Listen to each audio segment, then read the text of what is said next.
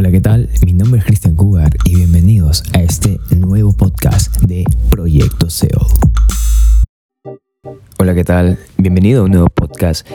Mi nombre es Cristian Cougar, para los que no me conocen, te doy la bienvenida a este podcast en el cual eh, justamente estaré hablando eh, sobre por qué en Estados Unidos, por qué de cierta manera los países más desarrollados, las economías más punteras del mundo, como Estados Unidos, como las economías asiáticas, como los países europeos, en comparación a las economías un poco más pequeñas, en este caso hablamos de los países de Latinoamérica u otros países que en comparación a estas economías se ven un poco más inferiores, es el hecho de que me estuve leyendo un libro que se llama Crear o Morir de Andrés Oppenheimer, que realmente era súper interesante como él colocaba en retrospectiva cuáles eran las diferencias que destacaban los países más desarrollados, los países que realmente representaban un índice de capital demasiado grande y porque justamente estos países representaban y se veían de esta manera. Conoces Estados Unidos, que hay una zona que se llama Silicon Valley, en los cuales tienen el fondo de capital riesgo más grande que pueda tener el mundo. Las grandes empresas eh, van a ir para obtener financiación. De hecho, una empresa latinoamericana que se llama Open English, que fue a obtener fondos de más de 100 millones de dólares para presentarse en el mercado eh, panregional de toda Latinoamérica. Aplicaciones como Rapid nacen de ahí, que ha sido una de las startups con más crecimiento que ha tenido de hecho Latinoamérica en, los últimos años. Uber, Facebook pudieron tener un crecimiento mucho más grande gracias a que fondos de capital riesgo como Silicon Valley existían. Muchísimas, digamos así, startups que salieron de Silicon Valley y que hoy representan muchísimas innovaciones que se han presentado salieron gracias a Silicon Valley. Las personas que están allí aparte de apoyarte en que tú quieras emprender, aparte de darte la financiación para que, para que tú puedas obtener un emprendimiento, ellos también te asesoran sobre cuáles son las métricas, cuáles son las estrategias de marketing, muchas economías que de cierta manera representan un índice inferior de ingresos per cápita. En ninguno de esos países existe un fondo de capital riesgo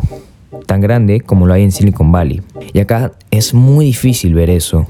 Es muy difícil incentivar a las personas para emprender. Es muy, difícil que en los países latinoamericanos se incentiven a las personas que realmente se arriesguen a emprender, a que realmente lo intenten. Y esto es en parte porque justamente las, los gobiernos no apoyan a los emprendedores o no apoyan en gran parte a que las personas se incentiven a emprender. Más que todo, las economías se centran en mantener a las personas con el mismo índice de educación, eh, educarlas de la misma manera para que las personas sigan con el mismo conocimiento y sigan trascendiendo en universidades como Harvard. El fin de Harvard, y esto es algo que eh, estuve viendo, la gente no va a Harvard para ir a empezar a trabajar en algunas empresas, al contrario, la gente en Harvard se une para crear networking, para empezar a entablar conexiones humanas y a partir de ahí crear ideas, lanzarlas al mercado y emprender. Unen a las mejores mentes en una universidad crean proyectos, crean ideas, emprenden. Es por eso que en Harvard, emprendimientos como Microsoft, porque fue ahí donde salió Bill Gates, emprendimientos como Facebook, para poder que los países tuvieran emprendimientos de ese calibre, los, cada uno de los países de Latinoamérica tenían que tener un Silicon Valley. Por esto que los países vías de desarrollo, lamentándolo mucho, iban a hacer eso, y siempre iban a hacer eso, países en vías de desarrollo. En cada país debía existir, debía haber un pequeño Silicon Valley en cada país del mundo. Un Silicon Valley en Argentina, un Silicon Valley en República Dominicana, un Silicon Valley en Colombia. En Chile actualmente uno de los fondos de capital riesgo más grandes que puedan haber en Latinoamérica.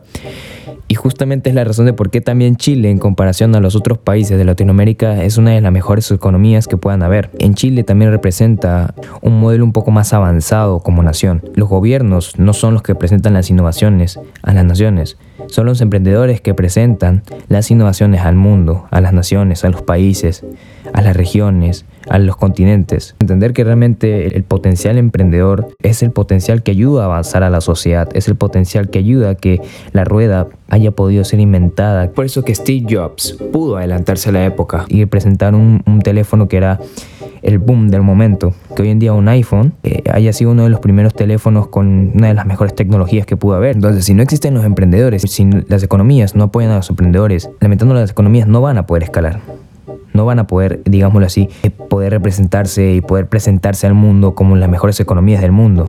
Entender que el emprendimiento es lo que ayuda a crear y a generar el avance por los futuros emprendedores, por los nuevos emprendedores y por las personas que están por emprender Incentivarlas a que emprendan es lo que realmente generará que haya un mejor futuro, es lo que realmente generará que hayan mejores avances, mejores innovaciones con mejores impactos en la sociedad. Los emprendedores que ven esto como potencial son los que realmente se presentan en la sociedad y en las sociedades mundiales es como los emprendimientos que al final terminan conectando con la sociedad de una manera masiva. Muchos países de Latinoamérica, de hecho, representan materia prima, pero por materia prima sea algo que los haga sobresalir porque Colombia podrá ser el mejor país cafetero. Ese café es exportado a otro país, ¿verdad? Llegan a las empresas.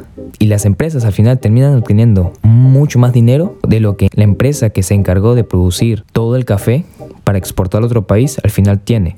Gran parte de estos países son los mayores productores de materia prima que puedan haber. Y es el hecho que estos países incentivan a que se produzca mucho más la materia prima, pero no incentivan a que se formen eh, productos a base de esa materia prima. Generar el avance, invertir en el avance es lo que realmente se requiere y se necesita.